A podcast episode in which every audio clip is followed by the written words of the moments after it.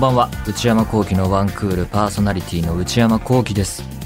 8月最後の放送になります。皆さんいかがお過ごしでしょうか、えー、8月が終わるということで、えー、学校の夏休みももうそろそろ終わる。あるいは地域によってはもう始まってるとこもあるんでしょうかね。どうでしょう、えー、夏休みの宿題は終わりましたでしょうか？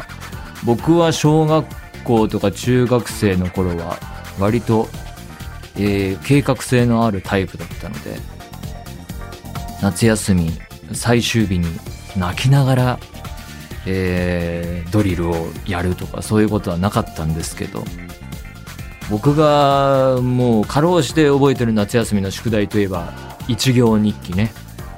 まだあるんでしょうかね。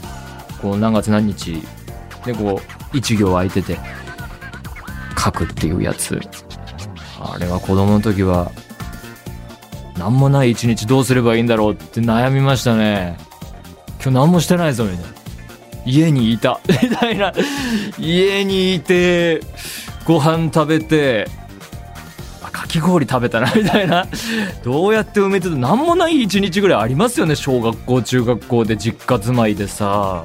そんな部活も激しくやってなくてそんなにあっち行ったりこっち行ったり親が連れて行ってくれなかったら何もね帰省とかは楽ですけどね。どこどこ行ったでおじいちゃんおばあちゃんと会ったとかで書けるから何もない一日。何書いてたんだろうな。ねえ一行日記って大変ですよね。あとはまあベタに自由研究とかね、えー、思い出しますけどあれもまだいろいろあるんでしょうかね。あれも自由研究も自由っていうのがネックでいいテーマすごい思いつかないですよね。親も全然手伝ってくれないし。こっちは小学生ですからね。自由研究って言われてもね。あのい、まだにこうやって思い出のこう糸をたぐるようにしてあのあこれもあったなあれもあったなって思い返すと大体僕はその小中学校の教育制度への愚痴みたいになっていくんですけど僕の世代がそうだったのかなゆとり世代。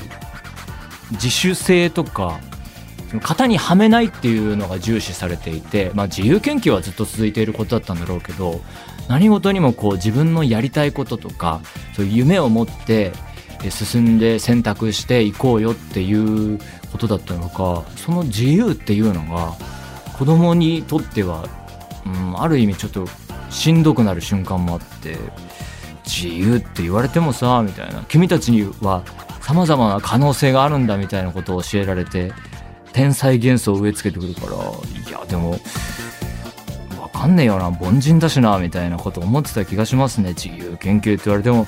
そんな天才的発想できないしなんだかなっていうね。それで言うとあのもう宿題の話とずれちゃうけど図工とか美術とかもあの小学生の頃とか特に自由にな発想で書きましょうとかってあるじゃないですか。そのなんか風景画だとしてもそれをそのまま写す必要はないみたいな。その自由に書けっていうのがすごい苦痛でなんだろうな。できねえよっていう。このその基礎的なところから積み上げてくれよって今は思っちゃうんですけどね。そういうのもよくないのかな。なんかその時言葉は知らなかったけどデッサンとか教えてくれよって小学生心に思ってた感じがしますね。で適当に書いても全然綺麗に書けないし。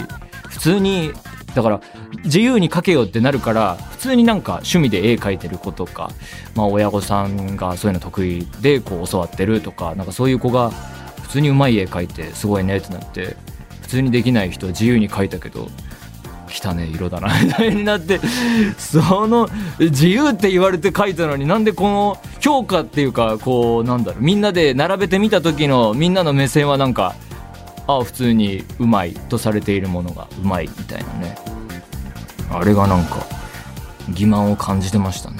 でも今ネットとか見てると AI でこうテーマ打ち込めると綺麗に書けるじゃないですか。だから小学生が自由に書いたあ逆か？逆にそうやってパッと綺麗にできるからこそその何にも知らないやつが適当に描いた絵の方が価値があるみたいなことなのかなまあどうでもいいか ねえー、まあ、そんなことを抱えながらでも大人になると夏休みの宿題などなく、誰も何も教えてくれません。えーそれでは内山聖輝のワンクール、スタートです。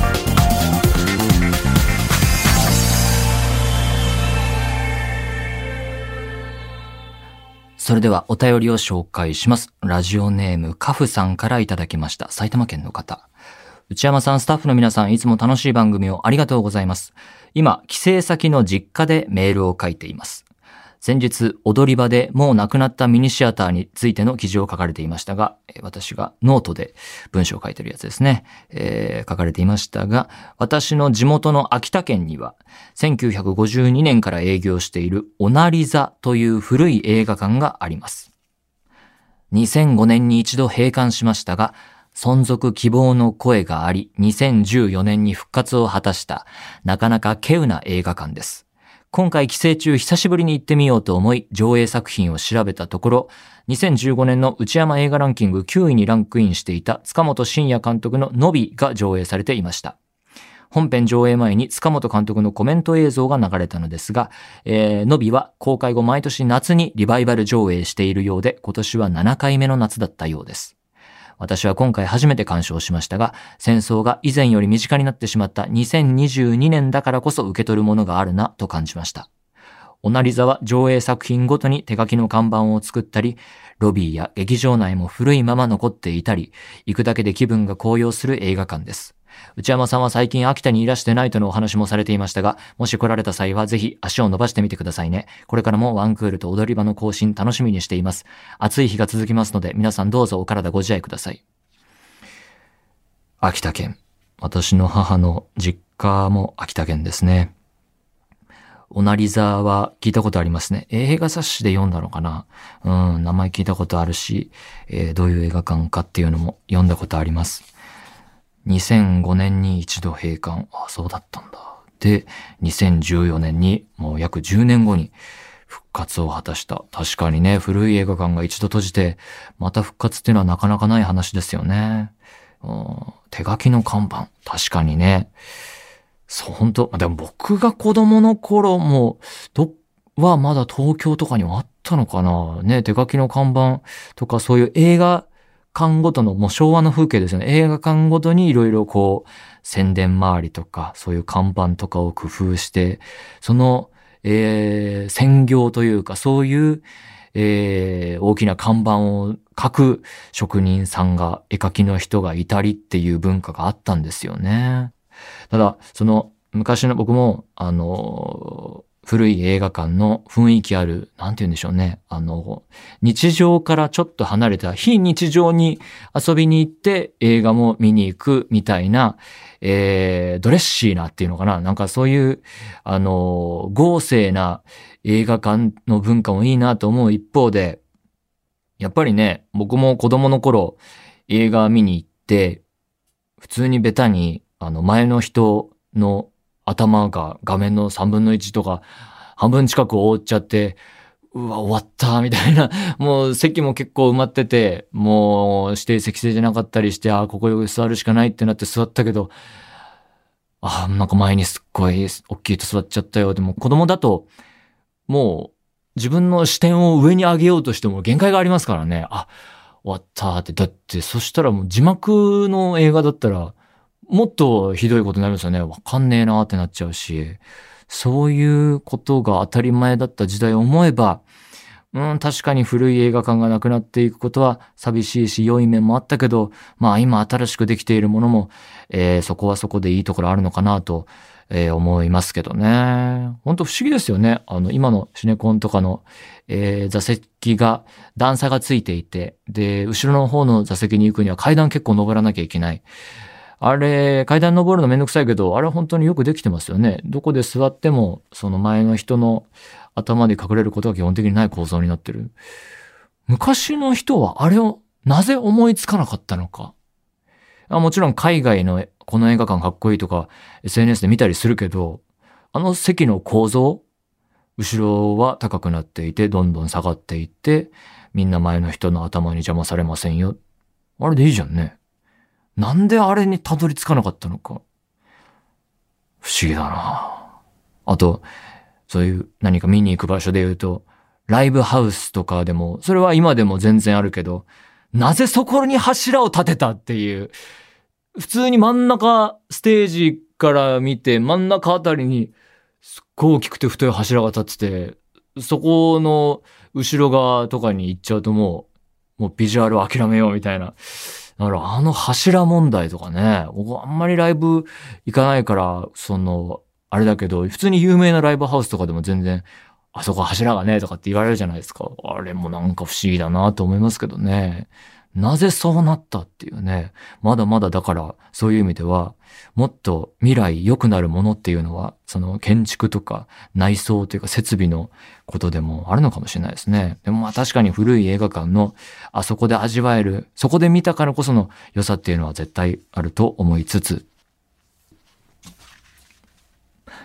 ラジオネーム、アータンさんからいただきました。ウッチーさん、スタッフの皆様こんばんは。ウッチーさんは、シャープ395、えー、今日が397、えー、で、数学の学び直しをしているとおっしゃってましたが、話しました。もう中学数学からやってみようっていう。私は現在、歴史の学び直しをしています。歴史もいいですね。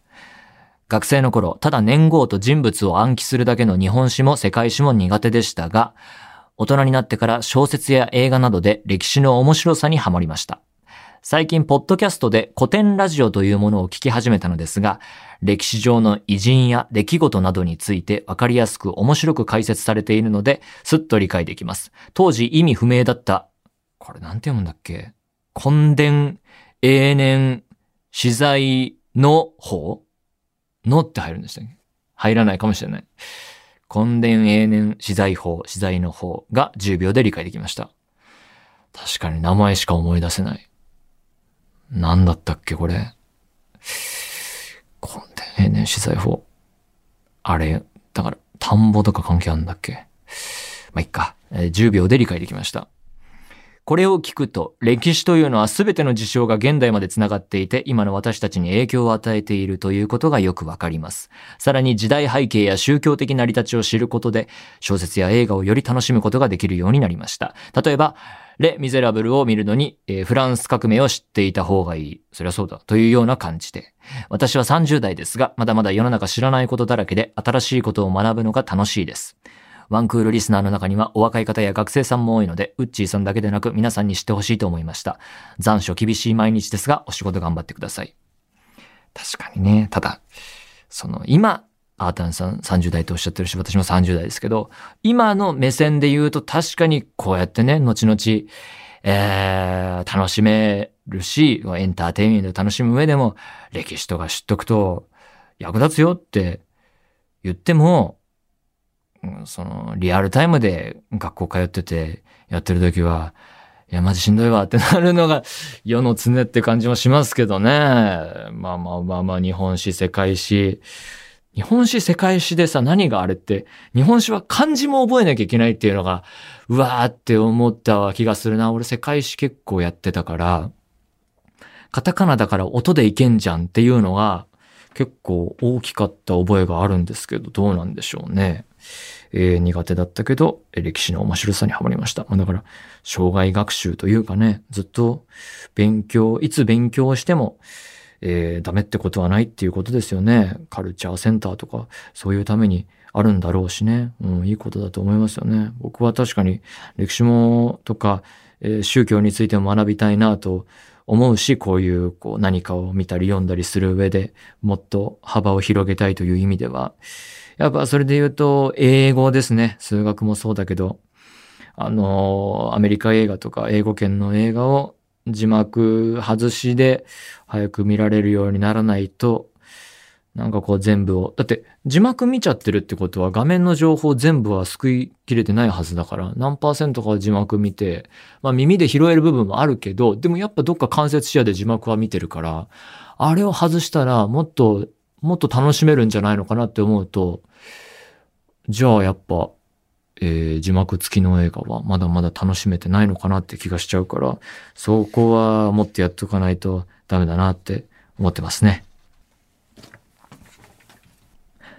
ラジオネーム、単塩さんからいただきました。16歳、富山県の方。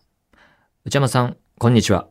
私は今、高校2年生で夏休み真っ最中です。先日、部活の帰りに友達とかき氷を食べに行ったのですが、最高じゃん。部活の帰りに友達とかき氷。それ以上の楽しみ、なかなかないですよ。かっこ、サッカー部のマネージャーをしています。はあ。えーそのお店にあるかき氷の種類がえげつないんです。なんと、300種類以上あるらしく。え？私自身とても優柔不断なタイプなので、そんなたくさんの種類とても決められません。悩みに悩んだ末、マンゴーフルーツ白玉ミルクにしました。そういう発想か。そういう掛け算で増えていく方式か。長い名前ですが、とっても美味しかったです。内山さんはかき氷は何味がお好きですか？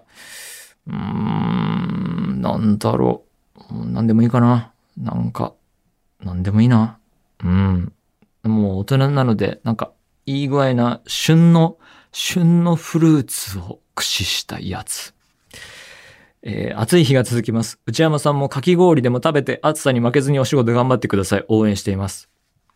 今年一回も食べてないなメニューの一部です。かっこ、この他にも、まだまだあります、笑い。ということで、ここにね、あの、写真撮って送ってくれてて、あ、それ、これが拡大したやつか。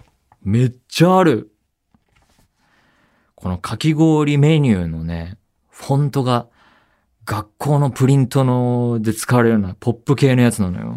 なんかそれがすごいいいですね。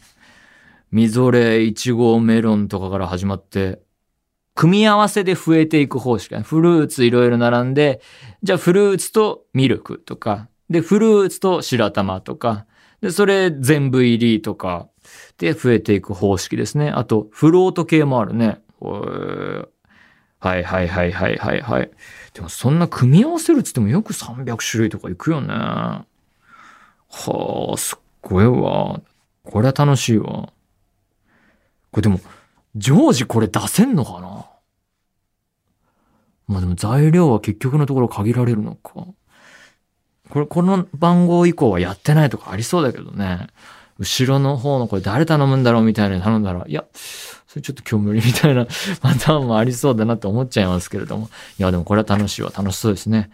いや、僕ももう8月終わろうとしているけれども、なんとかね、1回ぐらいはかき氷食べたいなと思います。ということで、何でもいいので送ってみてください。皆様からのお便り引き続きお待ちしております。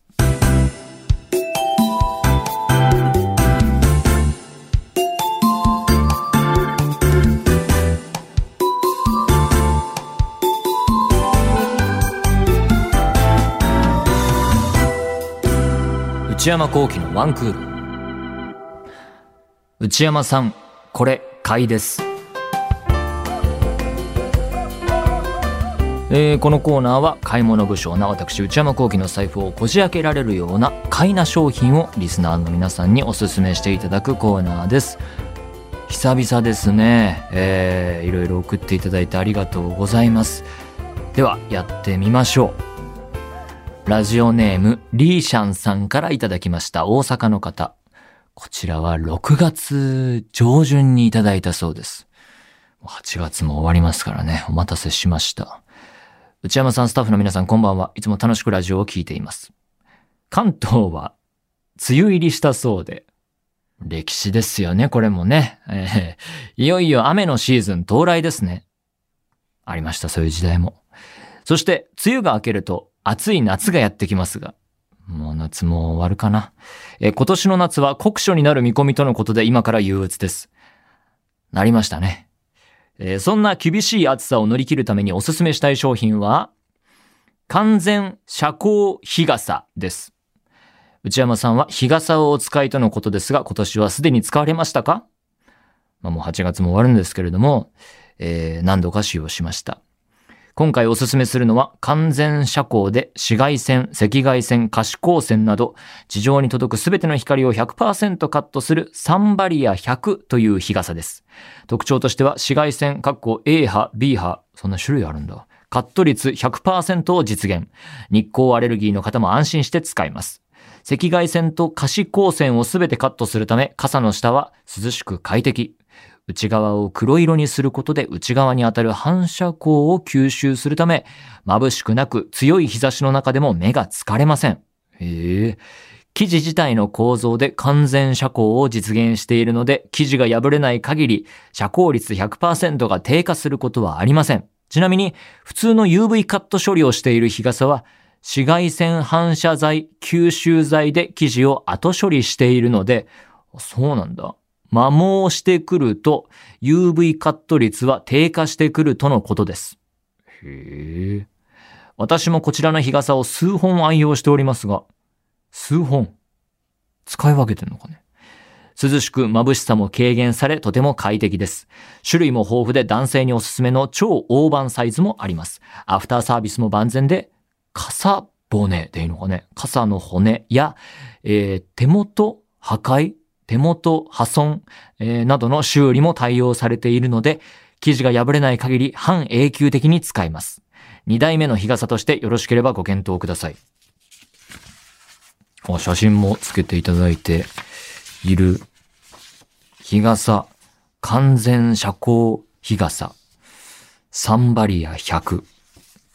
日傘は、まあ、普通に使ってますけど、特に不満はなくて、ただ、結局、あの、あ、今日、すごい暑いし、日差しも強そうだなっていう時に、あの、カバンに入れとくんですけど、この距離なら、いっか、みたいな、この、この短距離なら、いっか、みたいな感じで、使わないみたいな日も結構ありましたね。なんか、出して、ちょっと歩いてしまって、10分15分歩いて、日がワンワンな状態だったら刺しますけど、まあ、数分、もう1、2分とかだったら、まあまあ浴びようか、みたいになっちゃってましたね。そ開けてしまってがめんどくさくて。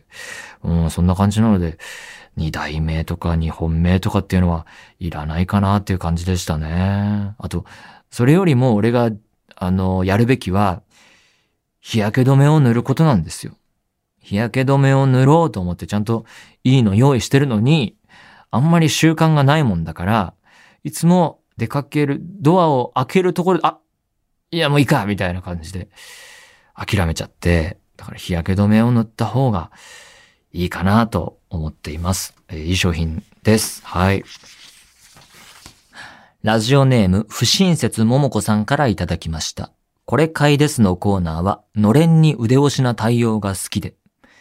まあ、別にね、意地悪しようと思ってやってるんじゃないんですよ。僕、あの、買ったやつもありますからね。サーモスのタンブラーはここでおすすめされて、えー、買いましたからね。はい。使ってますよ、今でも。えー、が好きで楽しく聞いています。私の推しの商品は、ハッピーハッキングキーボードです。踊り場で毎週文章を書いていらっしゃる内山さんにおすすめをしたくメールをしました。この商品は PC キーボードで、うん、パソコンのキーボード、Bluetooth 接続と USB 接続、カッコ Type-C に対応しており、軽い力で押してもタイピングできること、静かにタイピングができることが売りになっています。数多くあるキーボードの中では高級な部類になりますが、一度使い始めると他のキーボードではタイピング効率の差が気になるほど良い商品です。そんなに。Mac にも対応しています。また、個人的な使用感ではありますが、手首の疲れも軽減されています。コンパクトで場所を取らないところも気に入っています。デザインも武骨なところにスマートさを感じます。どちらかというと嗜好品になると思うので、えー、ガジェット好きな面があるならばハマるかなといったところです。語り始めると長くなるのでここで終わります。あ、まだまだ魅力があるんですね。ワンクールも踊り場も楽しみにしています。これからもたくさんのお話を聞けると嬉しいです。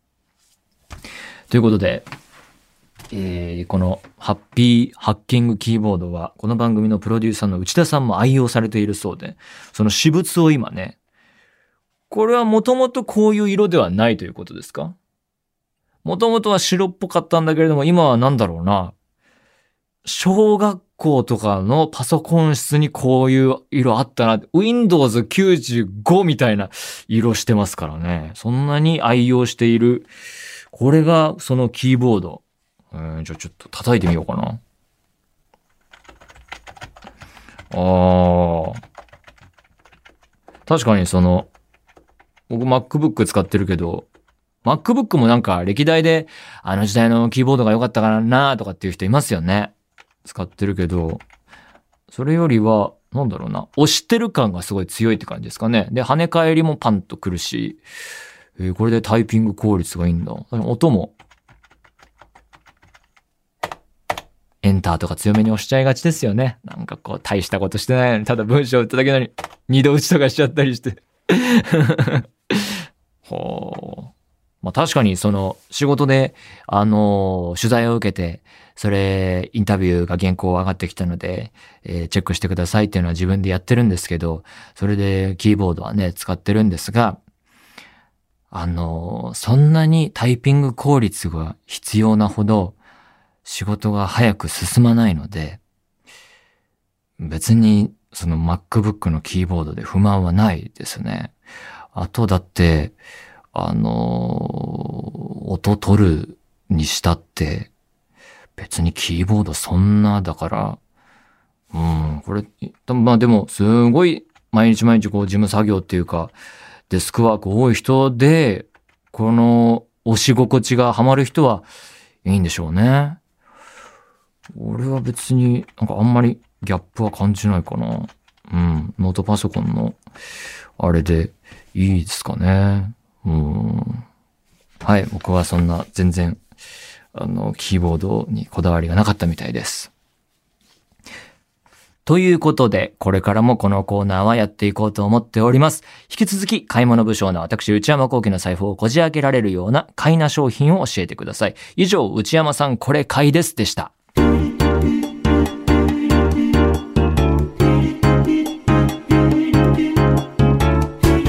内山幸喜のワンクール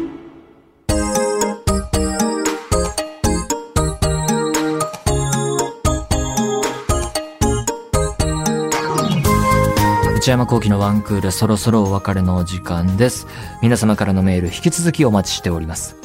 えー、コーナーで言いますと、皆さんおすすめのローカルテレビ番組を募集するローカルどうでしょう。えー、私のいろいろこう、ブームに乗っ取ってやってまいりましたが、えー、残念ながらこちらのコーナーは終了が決まっていますので、ただ、最後にローカルどうでしょうスペシャルやりたいなと思っていますので、まだ送っていない、でもこういうアイディアあるっていうローカル番組情報ありましたら、ぜひ番組までメールお待ちしております。そして内山幸喜オフィシャルノート、内山幸喜の踊り場、毎週木曜の夜に更新しています。現在は、えー、映画ランキング日々更新していますので、ぜひぜひチェックしてみてください。踊り場公式 Twitter、YouTube チャンネルございますので、そちらもぜひご活用ください。皆様からのメール引き続きお待ちしています。すべてのメールはこちらのアドレスへお願いいたします。one.joqr.net one.joqr.net 番組公式ツイッターアカウントは、アットマーク、one, アンダーバー、joqr です。こちらもぜひチェックしてみてください。この番組は、ポッドキャストと YouTube でも配信中です。ポッドキャストは、ポッドキャスト QR、Spotify、Amazon Music などで、YouTube は文化放送エクステンドの公式チャンネルで配信しています。更新は火曜日の夕方の予定です。それではまた来週。さよなら。